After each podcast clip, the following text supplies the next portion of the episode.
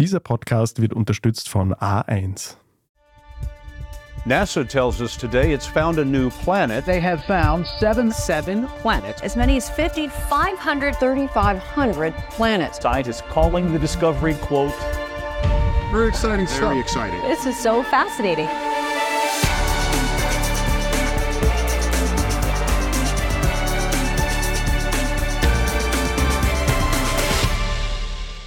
Willkommen bei Rätsel der Wissenschaft, dem Standard-Podcast über die großen Fragen der Menschheit. Ich bin David Rennert. Und ich bin Tanja Traxler. Wir beschäftigen uns jeden Mittwoch mit den ganz großen und ganz kleinen Mysterien in unserem Universum. Heute begeben wir uns in die Weiten des Weltalls und beschäftigen uns mit einem der aufregendsten Felder der Astronomie, der Exoplanetenforschung. Was wissen wir über Planeten außerhalb des Sonnensystems und wo steht die Suche nach einer zweiten Erde, auf der theoretisch auch Leben existieren könnte? Es ist jetzt gut drei Jahrzehnte her, da sorgte eine Entdeckung für enormes Aufsehen in der astronomischen Fachwelt. Ein polnisch-kanadisches Forscherteam fand damals Hinweise auf zwei Planeten, die einen sogenannten Pulsar, also einen rotierenden Neutronenstern, umkreisen der 2300 Lichtjahre von der Erde entfernt ist. Das schlug ein in der Wissenschaft, denn bis dahin waren nur Planeten in unserem Sonnensystem bekannt. Anfangs gab es auch noch Skepsis, was diese Entdeckung betrifft. Pulsare sind sozusagen so etwas wie Sternenleichen, die Überreste von ganz großen, massereichen Sternen. Waren das wirklich Planeten, die man dort gefunden hatte? Aber es ging dann Schlag auf Schlag, weil schon kurz darauf, 1995, dann die beiden Schweizer Astronomen Michel Major und Didier Queloz die nächste Sensation präsentiert haben. Sie fanden zum ersten Mal einen Planeten, der um einen sonnenähnlichen Stern kreist, nur 50 Lichtjahre von uns entfernt. Jahre später wurden die beiden Astronomen für diese Entdeckung dann auch mit dem Physiknobelpreis ausgezeichnet. Dieser Exoplanet, der übrigens den Namen 51 Pegasi b erhalten hat, war in vieler Hinsicht eine totale Überraschung. So etwas wie diese Welt gibt es in unserem Sonnensystem nicht, denn der Planet ist zwar ein Gasriese, wie auch Jupiter oder Saturn, aber er ist seinem Stern unglaublich nahe, denn er umkreist ihn in nur 4,2 Tagen, weshalb er auch extrem heiß ist. Die Oberflächentemperatur dieses Planeten dürfte ca. 1000 Grad betragen und niemand hätte damit gerechnet, dass es solche Planeten überhaupt geben könnte. Die Gasplaneten in unserem Sonnensystem sind ja weiter draußen und eben alles andere als heiß. Inzwischen ist aber klar, nicht nur sind solche heißen Jupiter, wie 51 Pegasi b ist, sehr häufig, sondern insgesamt gibt es unfassbar viele Planeten da draußen. Heute sind fast 6000 extrasolare Planeten, so heißen die. Exoplaneten ist quasi die Kurzfassung dafür. Fast 6000 Exoplaneten sind bis heute eindeutig nachgewiesen worden und noch viel, viel mehr warten auf eine Bestätigung. Aus den bisherigen Beobachtungen ergibt sich aber schon jetzt ein wirklich erstaunliches Bild. Forschende gehen nämlich davon aus, dass es mehr Planeten im Universum gibt als Sterne. Also wenn man sich das kurz überlegt, vor ein paar Jahrzehnten wusste man noch nicht mal sicher, ob es außerhalb von unserem Sonnensystem auch nur einen einzigen anderen Planeten gibt. Und jetzt wissen wir, Planeten sind praktisch überall. Seither gab es viele äußerst spannende Entdeckungen von sehr, sehr unterschiedlichen solchen Planeten und daraus ergeben sich natürlich auch sehr große Fragen, nach deren Antworten Forschende weltweit suchen.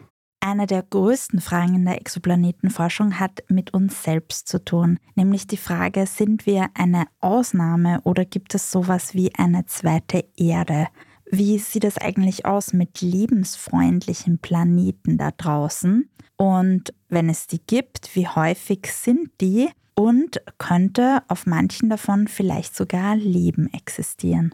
Was das angeht, leben wir in spannenden Zeiten. Die Chancen stehen nämlich tatsächlich nicht schlecht, dass wir schon in den kommenden Jahren auf einige dieser Fragen wenigstens Antworten bekommen werden. Eines vorweg, wir haben bis jetzt noch keinen perfekten Erdzwilling entdeckt. Aber es gibt schon sehr viele hochinteressante Planetenfunde, die die Wissenschaft voranbringen, die uns teilweise auch dabei helfen, mehr über unser eigenes Sonnensystem zu erfahren und besser zu verstehen, wie sich das gebildet hat. Und, und das ist vielleicht auch ein ganz wichtiger Punkt, diese Forschung hilft auch dabei, die Methoden zu verbessern, mit denen wir lebensfreundliche Welten aufspüren könnten, wenn es sie da draußen gibt. Wie viel wir von Exoplaneten lernen können, betont auch Monika Lendl. Die österreichische Astrophysikerin und Professorin an der Universität Genf war selbst schon an der Entdeckung von rund 200 Exoplaneten beteiligt.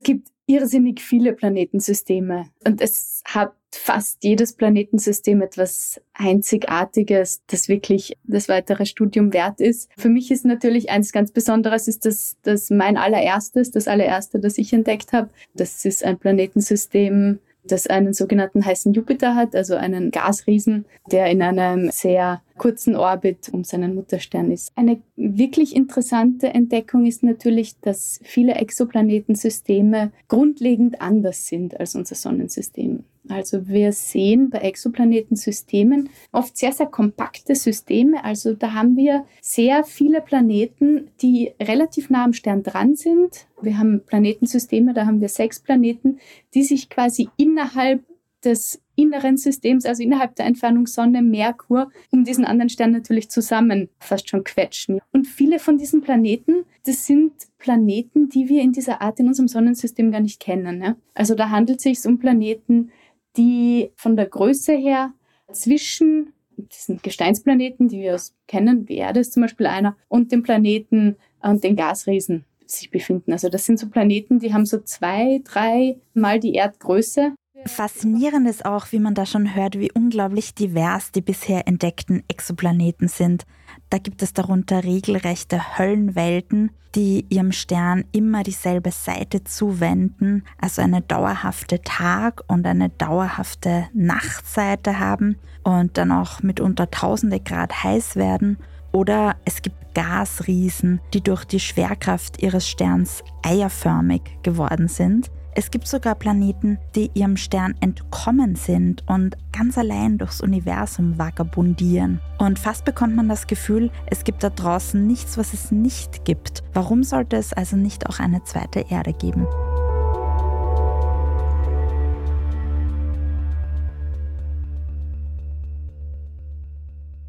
Exoplaneten sind per Definition ja weit weg, außerhalb unseres Sonnensystems sie zu finden und vor allem mehr über ihre Beschaffenheit und die Bedingungen dort herauszufinden, ist dementsprechend eine sehr große, auch technologische Herausforderung. Der absolute Großteil aller Exoplaneten, die wir heute kennen, wurde mit Hilfe einer Methode entdeckt. Das ist die sogenannte Transitmethode. Wir beobachten einen Stern, der ist weit entfernt.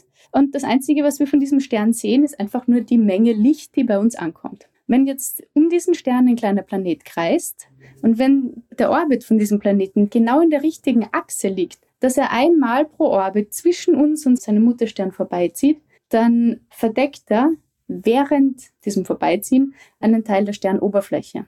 Und dadurch kommt weniger Licht von dem Stern bei uns an. Wir nennen das einen Transit und wir können eben diesen Helligkeitsabfall messen und dieser Helligkeitsabfall lässt uns dann darauf schließen, dass dort einerseits ein Planet ist. Wenn wir mehrere solcher Transits beobachten, sagt uns der was über die Periode, also die Umlaufzeit. Er sagt uns etwas darüber, wie groß der Planet ist, weil natürlich ein größerer Planet, der blockiert mehr Licht als ein kleinerer Planet. Und wir können das noch mit spektroskopischen Beobachtungen verbinden und dann sagt uns der etwas über die Masse von diesem Planeten. Und dann können wir direkt sagen, okay, ist das jetzt ein kleiner Gesteinsplanet, so was Erdähnliches? Ist das ein Gasriese, ein ganz ein großer? Ist er nahe in am Stern, hat er eine kurze Umlaufzeit oder ist er weit weg, hat eine lange Umlaufzeit?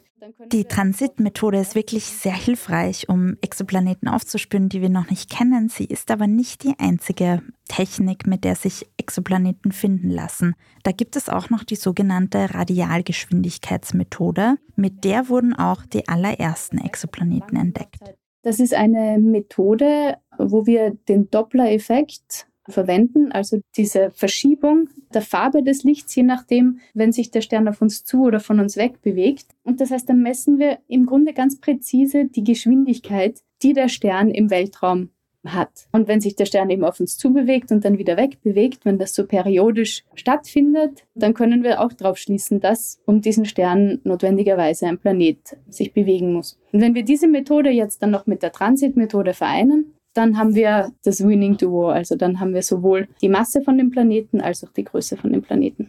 Manche Exoplaneten können aber auch direkt beobachtet werden und das dürfte für die Suche nach lebensfreundlichen Welten in Zukunft immer wichtiger werden. Technologisch ist die direkte Beobachtung von Exoplaneten besonders herausfordernd, weil man muss sich das vorstellen, man muss das Licht des Sterns sozusagen abdecken, um den viel, viel kleineren, viel, viel lichtschwächeren Planeten in dieser Region sichtbar zu machen. Der Vorteil dieser Methode ist aber, dass man nicht auf einen Transit angewiesen ist. Das heißt, man könnte auch Planeten finden auf diese Weise, die aus jetziger Sicht für uns im Verborgenen liegen, etwa weil sie weiter weg von ihrem Stern sind und wir keinen Transit sehen können von unserer Warte aus. Exoplanetenforscher Luca Fossati vom Grazer Institut für Weltraumforschung der Akademie der Wissenschaften vermutet, dass diese Methode auch abseits der Astronomie wichtig werden könnte. So it's technologically challenging, but it's also very interesting because most likely this technology advancement at some point will probably have some fallback on society, most likely. These things are very difficult to predict, but I can imagine that developing a system that is capable of essentially identifying spots with light, tiny spots with light that lie aside something that is uh, millions of times brighter, will probably have some application somewhere. I believe, both hardware wise but also software wise. This technology might return to be useful to society at some point. Fossati beschäftigt sich vor allem mit der Erforschung von Atmosphären von Exoplaneten. Das ist auch keine einfache Angelegenheit. Mit neuen Teleskopen geht es aber immer besser. Und für die Suche nach Leben oder nach lebensfreundlichen Welten sind eben atmosphärische Spuren ganz besonders wichtig. The main way that is currently used to study the atmospheres is through a methodology that's called transmission spectroscopy. So it requires to have a planet that is in transit, so that transits the host star, that passes in front of the star as we look at the star. And then there is part of the stellar light that goes through the atmosphere. And then this stellar light essentially gets imprinted on the signature of what is in the atmosphere and what are the physical properties of the atmosphere of the planet. So when the planet is out of transit and we do one minus the other, one divided by the other, and we get the out the signature of the planet, of the planetary atmosphere. Einen hundertprozentigen Biomarker für Leben gibt es ja leider nicht, bei dem man sagen kann, wenn wir dieses oder jenes Molekül in der Atmosphäre finden, dann muss es sicher Leben geben. Darüber haben wir schon einmal in einer Folge von Rätsel der Wissenschaft gesprochen, wo wir der Frage nachgegangen sind, warum wir eigentlich noch keine Aliens gefunden haben. Aber wie könnte eine zumindest verdächtige Atmosphäre aussehen, bei der Astrobiologinnen Hitzewallungen bekommen würden? So, the first thing to consider is how we define life. That's the very first question that always needs to be posed in this case when asking any habitability question. And we know life only as we know it on the earth. We don't know any other kind of life. So we can only imagine life as we know it.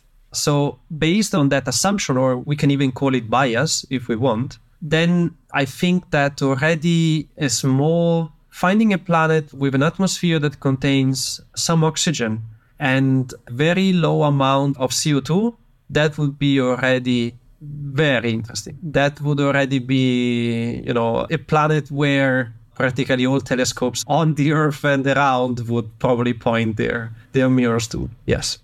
Um die Voraussetzungen für Leben oder für die Entstehung von Leben zu erfüllen, wie wir es kennen, muss ein Exoplanet zuallererst einige wichtige Grundbedingungen erfüllen.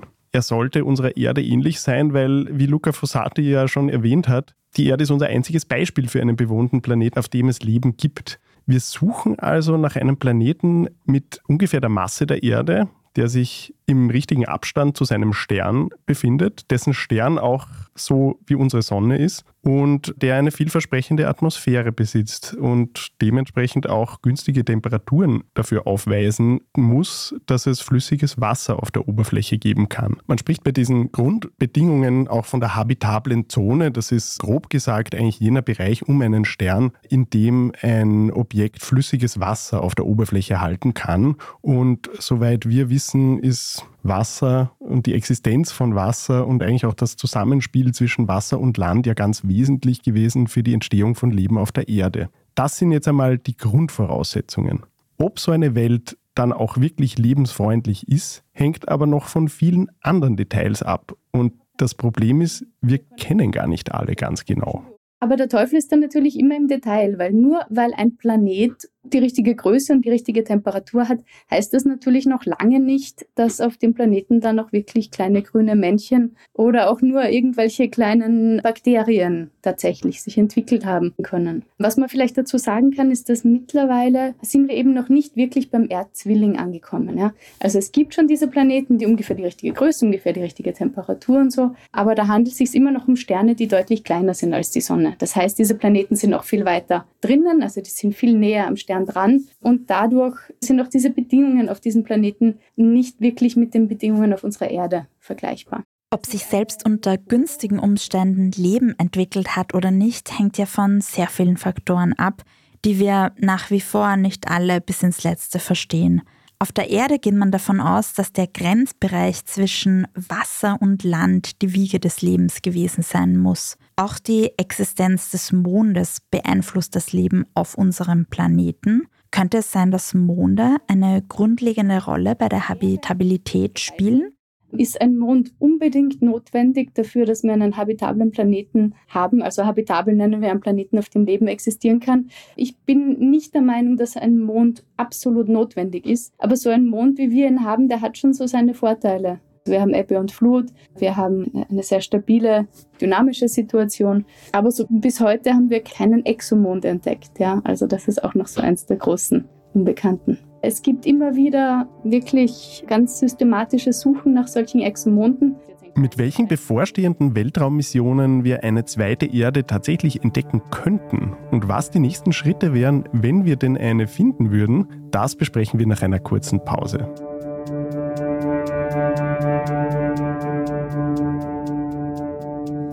Bis gleich.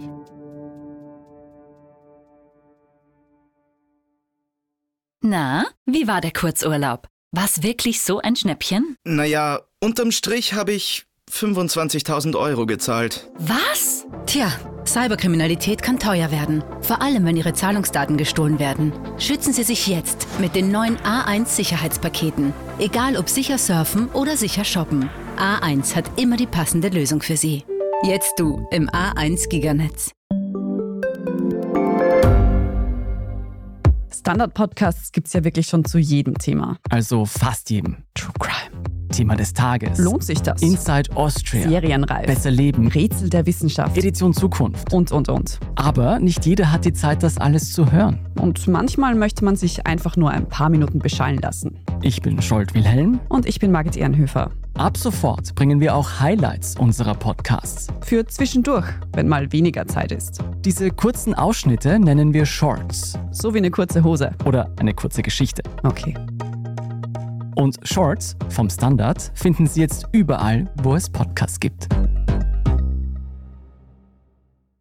Das Problem bei der Suche nach bewohnbaren oder gar bewohnten Exoplaneten ist, dass wir die idealen Kandidaten mit unseren bisherigen Methoden nicht wirklich sehen können. Deshalb wissen wir auch nicht, wie häufig solche Erdzwillinge überhaupt sind. Die Antwort auf diese Frage hat aber große Auswirkungen auf die statistische Wahrscheinlichkeit, dass es außerirdisches Leben im Universum gibt. Wenn wir jetzt unsere Erde als Beispiel nehmen, wenn wir aus einer Entfernung von, sagen wir, 50 Lichtjahren auf unser eigenes Sonnensystem blicken würden, dann würden wir die Erde wahrscheinlich nicht sehen. Wir könnten den Jupiter sehen, wir könnten den Saturn sehen, aber die inneren und kleineren Planeten wären schwer aufzuspüren und sie sind auch vergleichsweise weit weg von der Sonne, um mit der Transitmethode entdeckbar zu sein. Die meisten Exoplaneten, die damit ja gefunden wurden, sind ja viel, viel näher an ihrem Stern dran. Wir haben das vorher schon besprochen. Da gibt es viele Planeten, bei denen dauert ein Jahr, ein paar Tage nur. Aber so leicht gibt in der Wissenschaft natürlich niemand auf. Um Erdzwillinge dennoch finden zu können und ihnen auf die Schliche zu kommen, ruhen große Hoffnungen auf einer neuen Mission der Europäischen Weltraumorganisation ESA. Ende 2026 soll nämlich die Raumsonde Plato ins All aufbrechen, um ganz speziell nach erdähnlichen Planeten zu suchen. Und da ist wirklich der Plan, einen großen Himmelsausschnitt langfristig zu beobachten, mit einer extrem hohen Präzision, mit einer Präzision, die gut genug ist, dass wir eben diese kleinen Transits von erdähnlichen Planeten beobachten können. Und wenn wir mehrere Jahre auf dasselbe Feld, auf dieselben Sterne draufhalten, dann ist es einfach nur eine Frage der Wahrscheinlichkeiten, dass wir da auch dann tatsächlich einen kleinen Planeten wie die Erde mit einer Umlaufzeit von um die 360 Tagen um einen Stern der der Sonne ähnelt, auch finden werden. Aber auch andere Instrumente könnten die Suche nach habitablen Erdzwillingen revolutionieren, etwa das James Webb Space Telescope, das 2021 passenderweise zu Weihnachten ins All gestartet ist, und auch das Extremely Large Telescope, das derzeit in der chilenischen Wüste gebaut wird und 2027, wenn der Plan hält, als weltgrößtes Spiegelteleskop in Betrieb gehen soll. We might get an answer in the next uh, couple of decades with new instruments and new facilities that, that will come up. We're going to be able to look at, let's say, about a hundred possibly very interesting planets and see whether these might be of the right size, right mass, and having possibly the right atmosphere. But let's assume that we find one single planet of those 100, let's say, that is likely to have a habitable environment. Then it's it's two discoveries at the same time. The first one is obviously discovery of an habitable environment outside of the solar system. And that's the first great discovery. But I think that the second one is even bigger, which essentially is that if over such a small sample of 100 planets, you find one that has a habitable environment, it means that habitable environments are everywhere. So we go from uh, being an alone life in the universe to being practically in a Star Trek universe where you have habitable environments everywhere. Leben wir in einem Star Trek-Universum? Das wäre eigentlich auch ein guter Titel für diese Folge von Rätsel der Wissenschaft gewesen. Die Chancen stehen jedenfalls nicht allzu schlecht, dass wir in den nächsten Jahren viele spannende Entdeckungen erleben werden, die vielleicht auch diese Frage beantworten könnten. Bleibt nur noch die Frage, was machen wir denn eigentlich, wenn wir einen Exoplaneten entdecken, der aus der Ferne so aussieht, als könnte er bewohnbar sein? Das könnte ja durchaus in den nächsten Jahren einmal passieren, aber was machen wir dann wirklich? Hm, ein endgültiger Nachweis von Leben wäre nämlich leider extrem schwer zu erbringen. Hinfliegen mal eben können wir nicht. Vielleicht kann das eines Tages irgendjemand, aber das würde sehr, sehr lange dauern. Aber man würde sicherlich sofort versuchen, so viel wie irgend möglich aus der Ferne über diese Welt herauszufinden und in weiterer Folge auch wahrscheinlich neue Instrumente zu entwickeln, die das noch besser können. Mich würde aber auch interessieren, welche Folgen die zumindest potenzielle Entdeckung von außerirdischem Leben für uns Menschen hätte. Wenn wir wirklich auch einen unzweifelhaften Beweis dafür hätten, dass extraterrestrisches Leben existiert, ich glaube, das würde uns wahrscheinlich viele Dinge vielleicht wieder in eine andere Perspektive bringen. Viele Dummheiten, mit denen wir uns auf der Erde auseinandersetzen, die müssten wir dann vielleicht mal unter einem größeren und globaleren Gesichtspunkt betrachten. Das ist zumindest meine Hoffnung.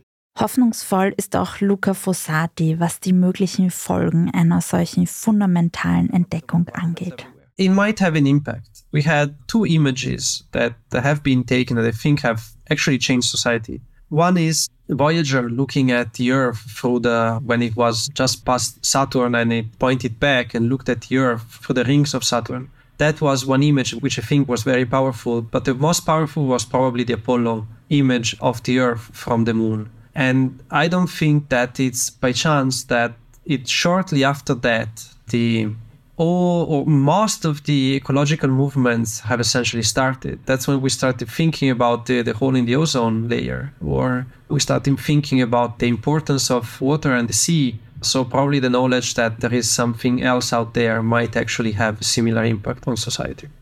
Ja, dieser Hoffnung kann ich mich nur anschließen. Egal, was wir da draußen noch alles finden werden, unser Zuhause ist nun einmal dieser wunderschöne Planet namens Erde. Passen wir drauf auf. In diesem Sinne sagen wir für heute Danke fürs Zuhören. Und wir freuen uns, wenn ihr nächste Woche wieder dabei seid bei Rätsel der Wissenschaft. Jeden Mittwoch überall, wo es Podcasts gibt. Ich bin David Rennert. Und ich bin Tanja Traxler.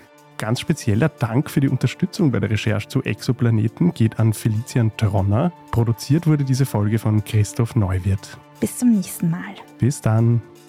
It's one of the most unwelcoming places on Earth, a desert almost devoid of human life, yet home to one of the most marvelous pieces of engineering under construction. In Chile's Atacama Desert, men and women are building the world's largest telescope, a colossal construction site with record numbers and stakes, isolated from the rest of the world. A device designed to advance our understanding of the universe and perhaps even enable us to discover forms of life on other planets.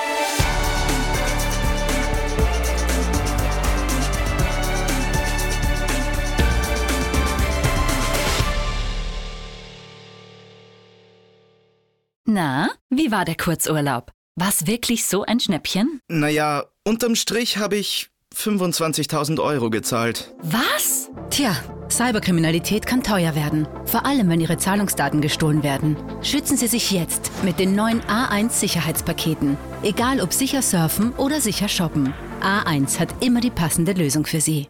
Jetzt du im A1 Giganetz. Ich bin Doris Prisching. Und ich bin Michael Steingruber. Und gemeinsam sind wir Serienreif. Das ist der Standard-Podcast über die spannende Welt der Serien. Genau, bei uns erfahren Sie faszinierende Details über House of the Dragon und die Ringe der Macht. Und restlos alles über satanische Spiele in Stranger Things. Wir widmen uns Seriengrößen von Obi-Wan Kenobi bis zu RuPaul. Und zerlegen die neueste Marvel-Serie. Wenn nötig. Serienreif, euer Streaming-Podcast jeden zweiten Donnerstag eine neue Folge.